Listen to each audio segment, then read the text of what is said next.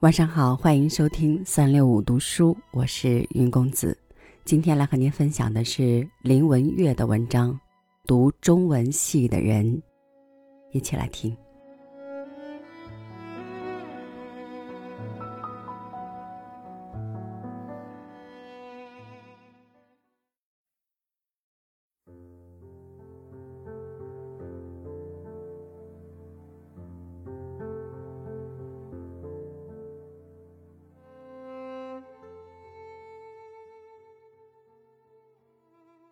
三月底和四月初的两个星期五晚上，我曾应邀到清华大学讲演两次。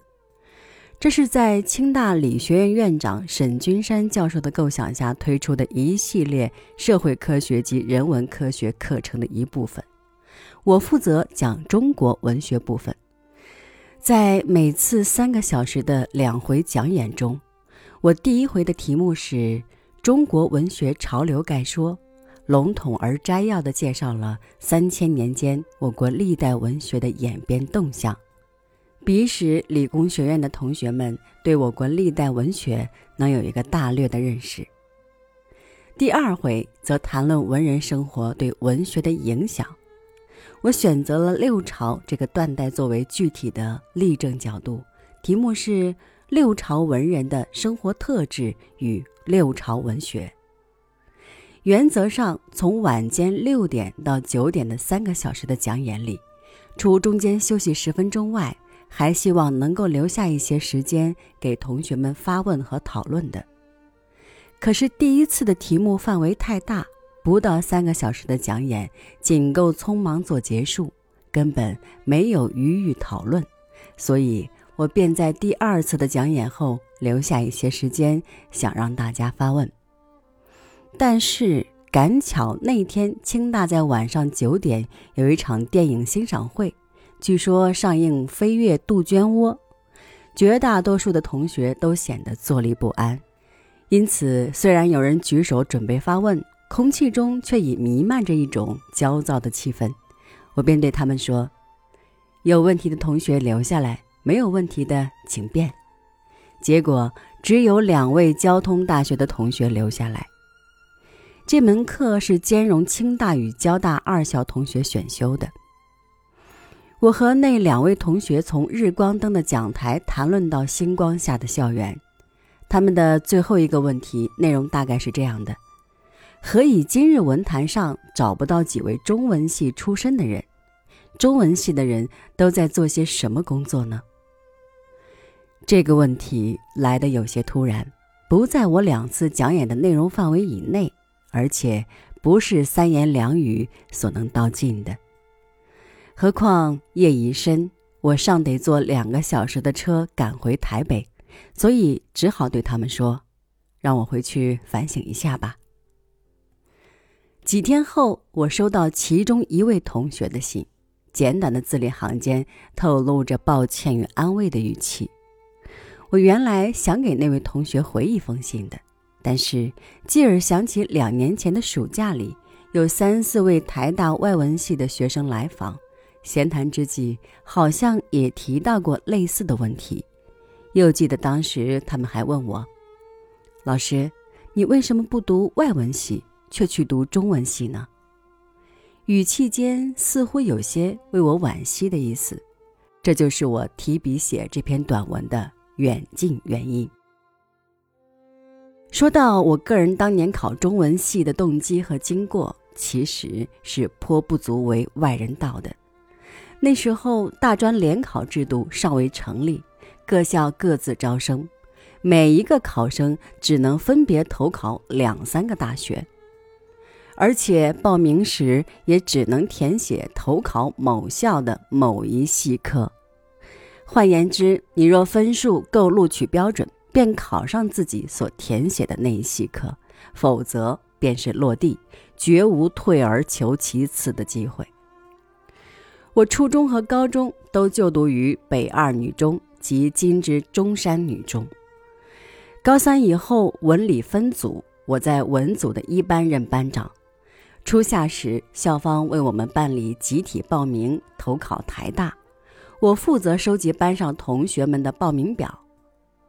我清清楚楚记得，我们那一班五十多个同学中，除了有一人填报哲学系而外，包括我自己在内，其余全部填报外文系。当时我心中颇不乐，不知是生气大家与我同志去，还是恼火自己与别人同志去。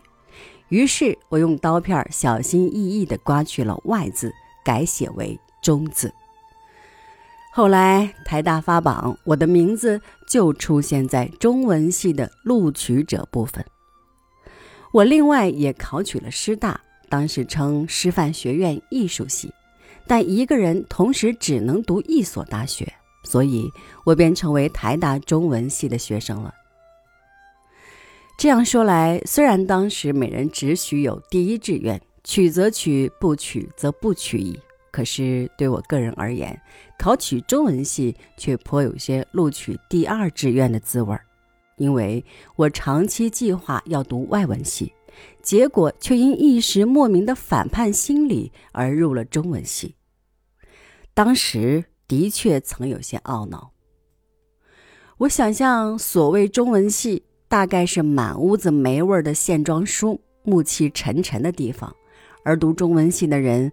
必定是只知摇头晃脑、吟额四书五经及古诗文，带点寒酸味儿，而与现实隔离的一群。然而，人生有时真是不可思议。我不仅很愉快地修完四年的大学中文系课程，后来又继续读了三年中文研究所，毕业后且留校任教，以弃于今。如果现在有人问我，你还懊恼读中文系吗？我会十分坚定地回答：绝不后悔。非但没有后悔，我实在庆幸自己入了中文系，因为我越来越多接触我们的古典，便越发现其中所蕴藏的丰富的知识和理趣，我的生活因而更形充实，使我感觉身为中国人的幸运和骄傲。中文系既非一个暮气沉沉的地方，而读中文系的人也非与现实隔离的一群。在我涉猎我们的古典文学时，经常发现借文字以沟通古今的一种喜悦。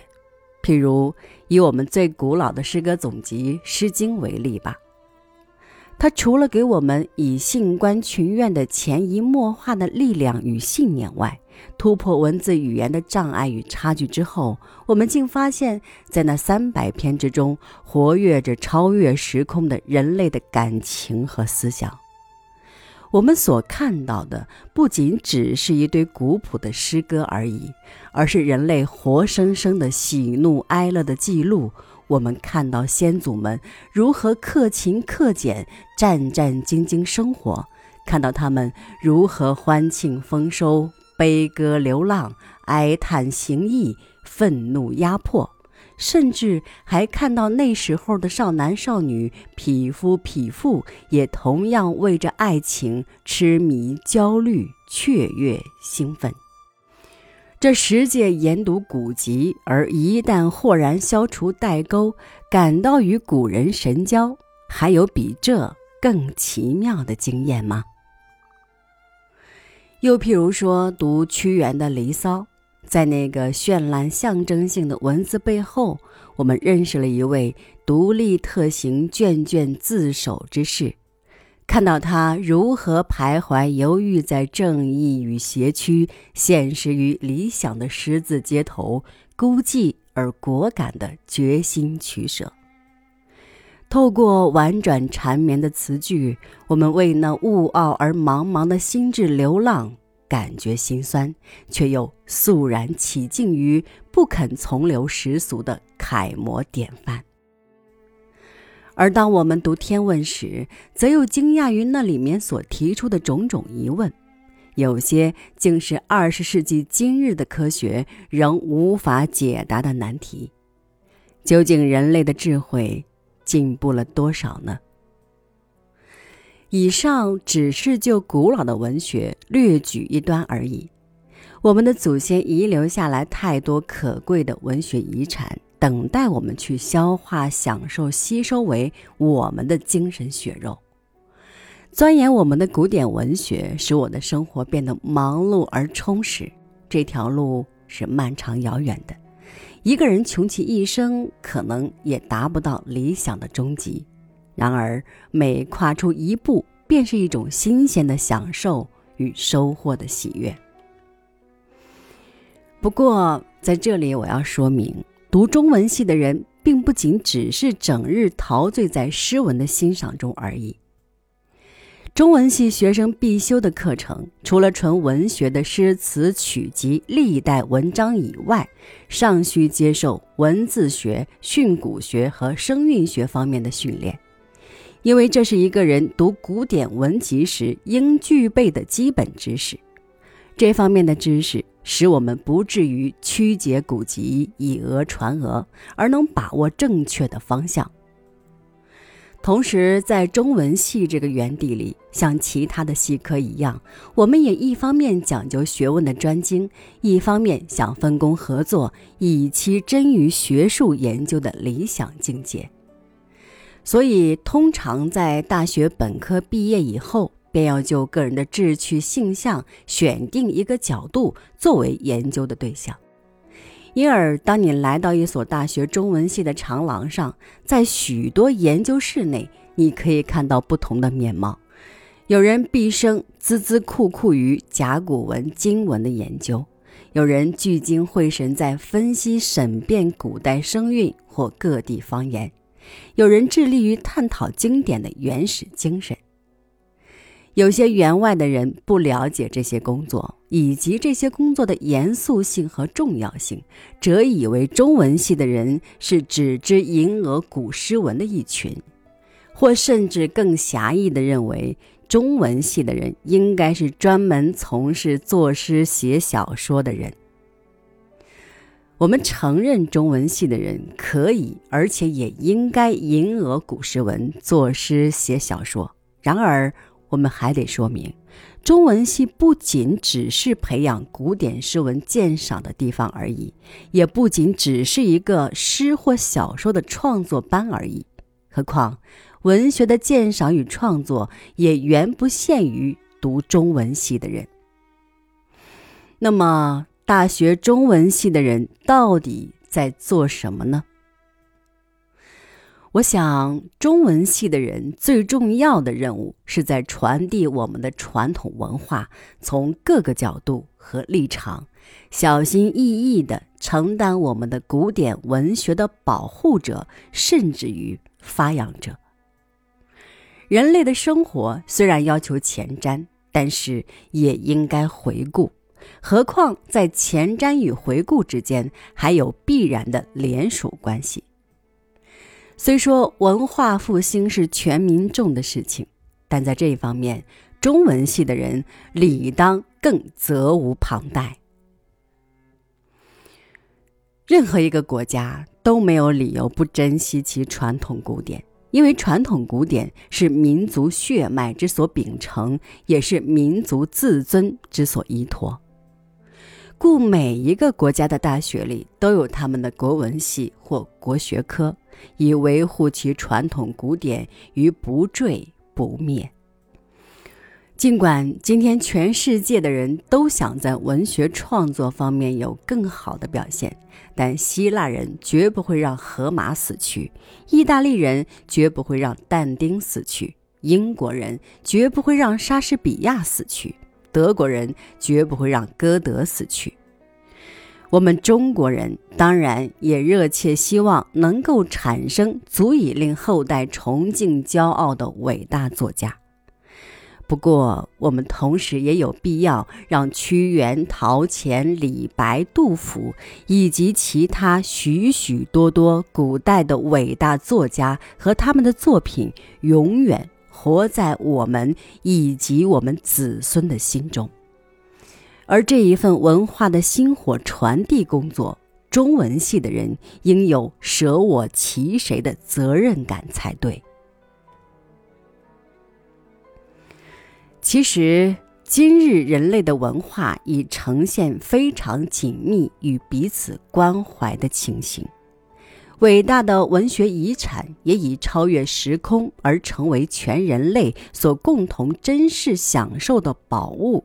所以，外国文人固然可以研究陶潜、李白、汤显祖或《红楼梦》等，中国文人也当然可以研究埃利奥特《奥德赛》或莎士比亚《米尔顿》等。一个人若能学贯古今中外，自然是最理想的。但是，生也有涯，而学海无涯。张衡或达文奇那种多方面的天才固然难求，而那种时代也实在已经不可再得。今天这个时代，务宁是最好每一个人脚踏实地的，先做好分内的事，若行有余力，再兼及其他。因此，中文系的人应该还是先要把重心放在本国文学之上，但在研读赏析之时，则不妨广采古今中外先贤先进们的智慧成果，以拓广赏鉴评论的视野，却不必墨守成规、固步自封。也唯有如此，我们才能生于古人之后而超越古人，发扬光大我们的文化遗产；否则，便只有成为传统的守财奴了。从这个角度说来，读中文系的人实在与读其他系科的人一样，正昂首阔步着。因为我们虽然钻入古籍之中，却不至于暮气沉沉。我们是一群充满自信与朝气的传统文化之传递者。我们也明白自己肩负着神圣而严肃的责任。我们也有弘毅的知识勇气。